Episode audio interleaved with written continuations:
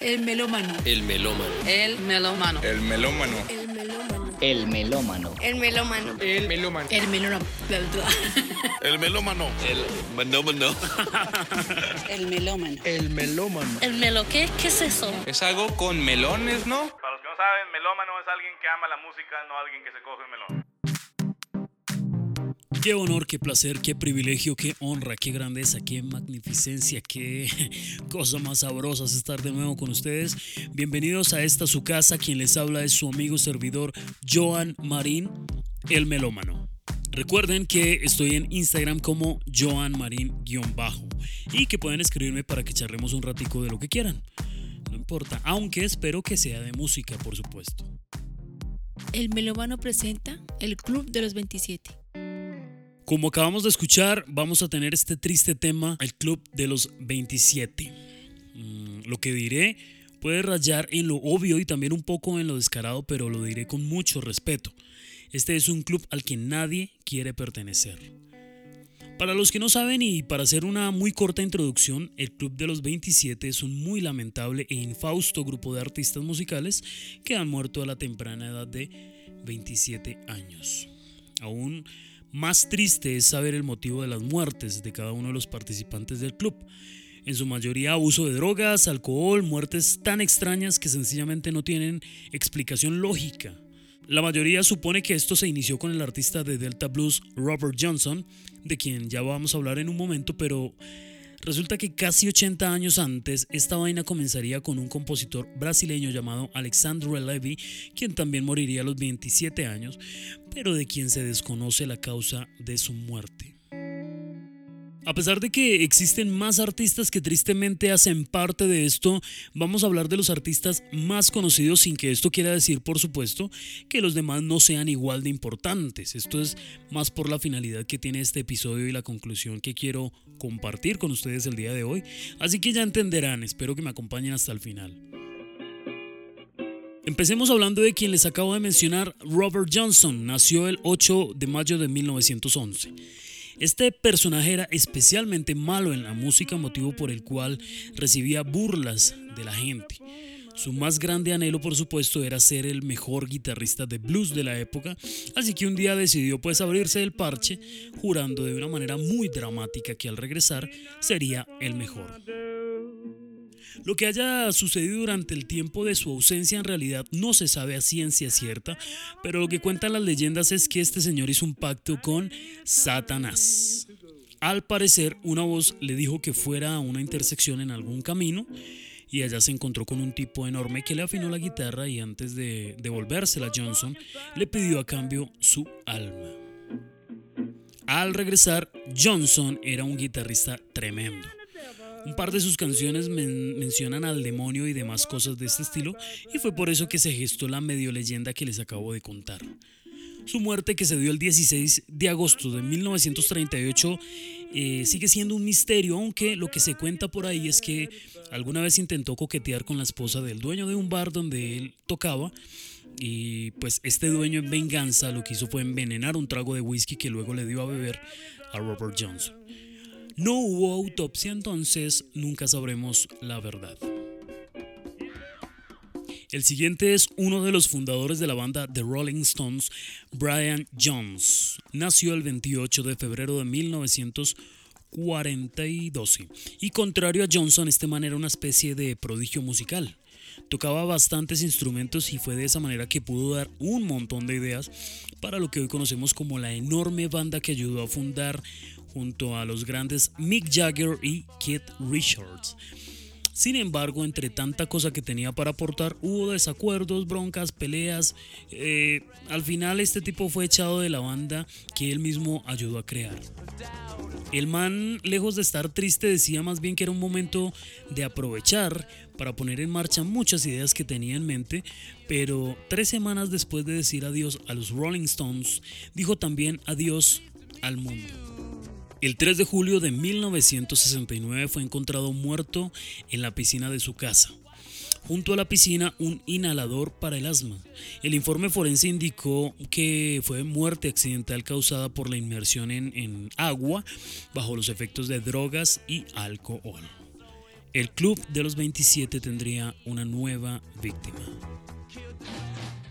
James Marshall Hendrix, más conocido como Jimi Hendrix, el más grande guitarrista de rock de todos los tiempos, o bueno, al menos así se le conoce, nació el 27 de noviembre de 1942.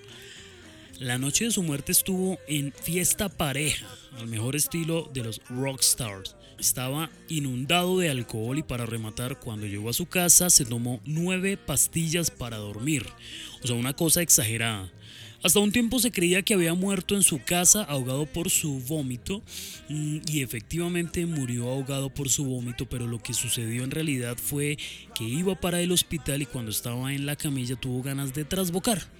Cuando volteó la cabeza para hacerlo, el camillero le enderezó la cabeza obligándolo a mantenerse boca arriba, lo que causó pues el atragantamiento y por consiguiente su muerte.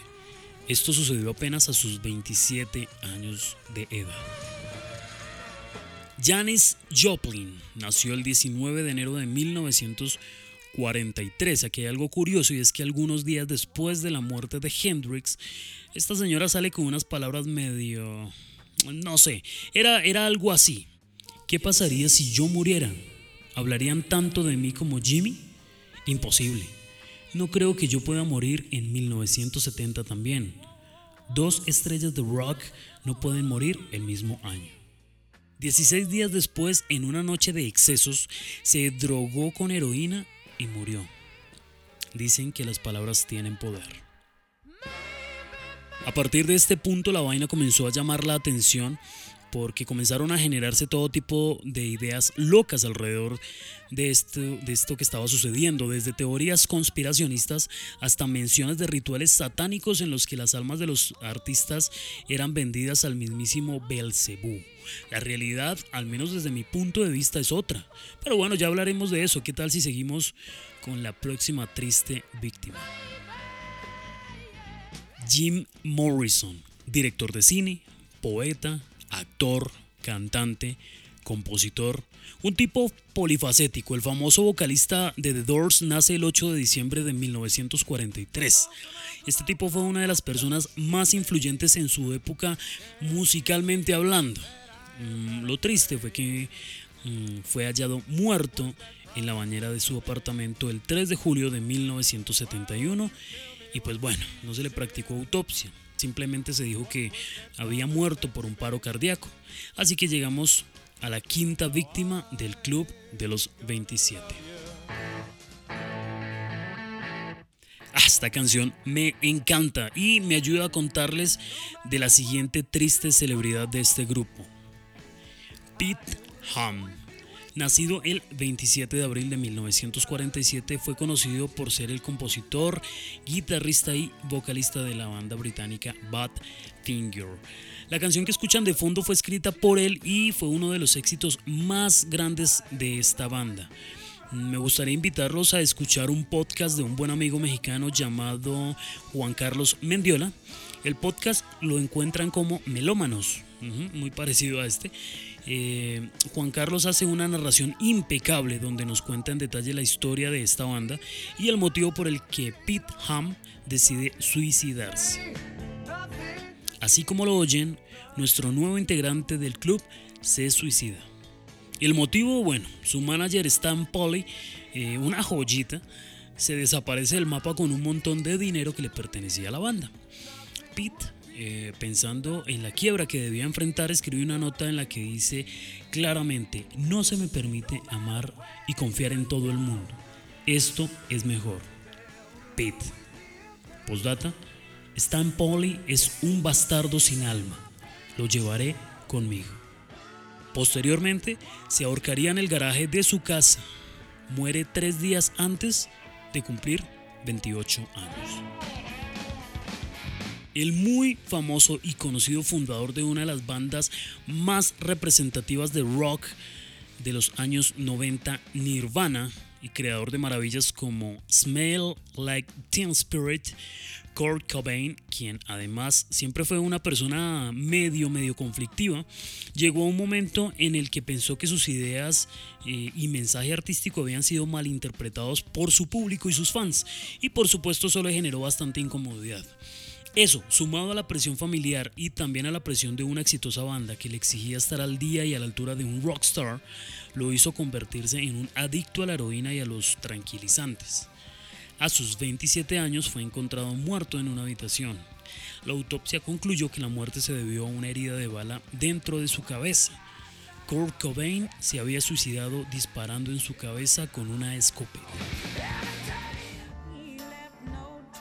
Amy Winehouse. Aparte de lo extravagante que pudo ser, en lo que a mí respecta fue una de las mejores cantantes que ha tenido el mundo. Su voz fue denominada por los, expertos como acústicamente potente. Eh, eso que suena medio raro, lo de acústicamente potente, significa que no necesitaba micrófono para impulsar la potencia natural de su voz. Eso sí, le gustaba bastante el trago, tanto así que cuando fue encontrada muerta tenía en su organismo cinco veces más de la cantidad de trago que se permite legalmente. Es mucho lo que se habla sobre este tema y las teorías son todavía más. Yo lo invito a que ponga ahí en Google el Club de los 27 para que se pueda dar cuenta de la cantidad de cosas que hay alrededor de esto. Algunos mencionan, como les contaba hace un momento, que hay un ritual satánico grandísimo en el cual estos artistas han vendido su alma y llega el momento de pagar. Otros usan teorías un poco esotéricas haciendo alusión a la magia dentro del número 27, que no sé cuál sea. Mm, incluso hay quienes meten la religión. Si no estoy mal es el islamismo el que menciona una cantidad de profetas, digamos, válidos entre ellos, entre los cuales se encuentra Jesús, y que son, adivine, exacto 27 profetas. Como se pueden dar cuenta, hay explicaciones de todo tipo, todo gusto para saciar cualquier especie de curiosidad. Así que la que mejor le cuadre, pues cómprela y defiéndala con su vida como lo hacen en la red. Yo por mi parte quiero venderles mi explicación sobre esta extraña situación. Ahí verán si la compran o escogen otra más convincente en Google, lo que primero pase. Dejando tanta violencia de lado, me disculpo, comienzo diciendo mm, que todo esto se debe a un único motivo y razón. Pura coincidencia. Eso es todo por hoy, ya saben que me pueden escribir a mi Instagram donde me encuentran como bajo y Obviamente debo justificar mi respuesta, lo sé, lo sé. Vamos allá. Estamos hablando de un grupo de muchachos y muchachas que enfrentaron la fama y lo que ello trae a una edad muy temprana. No significa pues entonces que todos los artistas jóvenes estén destinados a morir a los 27 años, pero es evidente que algunos tienen maneras distintas de asumir las cosas.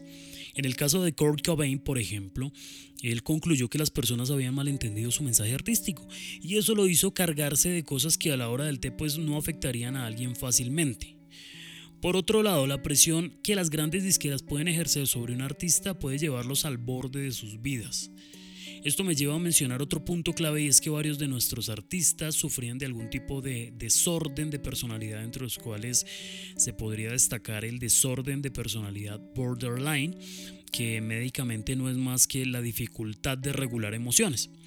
¿Qué provoca esto? Cambios bruscos en el estado de ánimo, impulsividad, dificultad para relacionarse con otras personas o por el contrario, apego a relaciones o a personas tóxicas, entre otras cosas.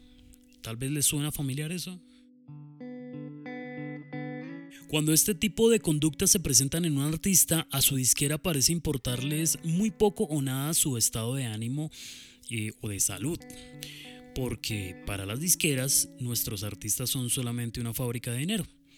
A esto le sumamos que la manera en que un rockstar escapa de sus problemas suele ser algún tipo de exceso, entonces cumplir giras y fechas que a veces son tan abrumadoras que las familias de los artistas quedan a un lado, pues eso hace que nazca una nueva presión para los del club.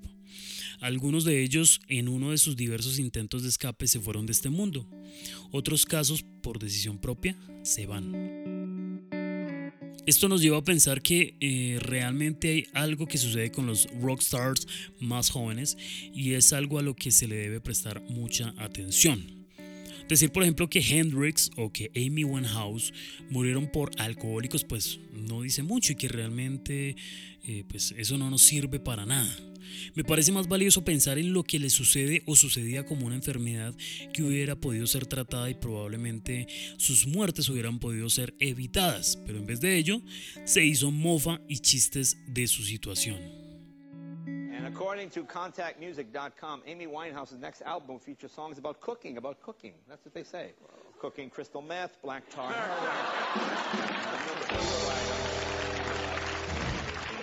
En veras de ayudar a quienes aún no manejan un poco el idioma inglés, voy a traducir. De acuerdo a contactmusic.com, el nuevo álbum de Amy Winehouse tiene canciones sobre cocinar. Sí, cocinar, cocinar metanfetaminas, cocinar heroína. Quien habla es Jay Leno, un famoso conductor de un programa de televisión gringo llamado The Tonight Show. Este tipo de comentarios de porquería llenaban los medios de comunicación de la época y así nuestros amigos del club tenían aún más motivos para refugiarse en sus excesos o simplemente dejar el mundo en que vivimos. Por otro lado, decir eh, que estamos delante de algún tipo de maldición nos obliga a crear otro, otro grupo que podría llamarse el Club de los 40, por ejemplo. Y tendríamos que incluir tristemente a Freddie Mercury, a Elvis Presley, a John Lennon, entre varios otros. También tendríamos que preguntarnos por qué nuestro querido Avicii se suicida cuando tenía 28 y no 27, por ejemplo. Tener que hablar de estas víctimas es, es bastante triste, pero una cosa quiero dejar clara, aquí no hay nada más que casualidad. La misma casualidad de su nacimiento o del mío. Seguramente existen músicos o artistas que han muerto a edades más prematuras, pero tal vez no son tan conocidos y por esto no han dado tanto bombo. Dicho sea con el debido respeto, que sí han causado nuestro club de los 27. Esto de pensar en maldiciones, teorías Illuminati, se podría aclarar teniendo en cuenta mm, en un estudio eh, realizado y que se puede encontrar en el sitio theconversation.com. Allí eh, se comprueba que la edad promedio de muerte de los músicos o artistas varía entre los 50 y 60 años. Cuando encontramos una coincidencia como esta de los 27 años, nuestro cerebro se activa automáticamente para buscar una explicación. Mm, hay un psicólogo reconocido llamado eh, Bernard Bateman. Eh, pueden buscar un poco su trabajo. Este señor afirma que el cerebro busca patrones muy seguido. ¿sí? Es por eso que hay personas que ven formas en las nubes, por ejemplo, o que se encuentran, no sé, a la Virgen María en la mancha de la humedad de las paredes de algún lugar. Incluso es por este mismo motivo que encontramos palabras siniestras y diabólicas al poner las letras de las canciones al revés. Es la necesidad del cerebro de encontrar algún patrón y por consiguiente alguna explicación a todo. Nada más que eso. Sin embargo, siento decir que aquí no hay otra explicación que la casualidad. Una muy triste casualidad que se ha llevado a genios conocidos y seguro a otros no tan conocidos. Finalmente todos seres humanos que debieron necesitar ayuda en algún momento y que eh, en su lugar encontraron a un mundo que solo veían una estrella reluciente de fama y de creatividad y de quien solo exigían producto y más producto. Los convirtieron en carne de cañón para sus mofas o programas estúpidos, o más bien en un mero robot que realiza un proceso para el cual fue creado y punto como si fueran parte de un esquema en una serie de una planta de producción en masa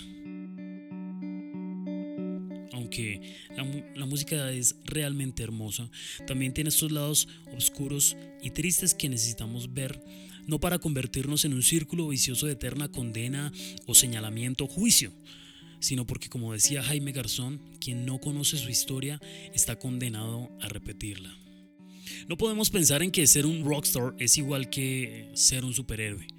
Este es un episodio que por un lado ha sido triste, pero por otro lado también reflexivo y nos ayudó incluyéndome a mí a entender que hay más que lo que nos quieren vender los medios y que dentro de nuestros músicos y artistas que siempre nos dejan ver su mejor sonrisa hay un ser humano igual a nosotros.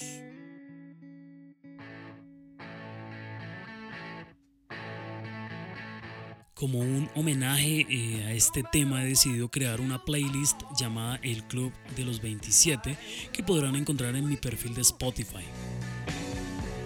No me queda más que agradecerles y recordarles que pueden compartir conmigo su opinión que también me interesa mucho. Me pueden encontrar en Instagram como Joan Marín-Bajo, donde créanme que estaré muy pendiente de sus mensajes. Esperando que no hayan más muertes tempranas de nuestros genios musicales y artistas, les deseo éxitos, bendiciones y música por siempre.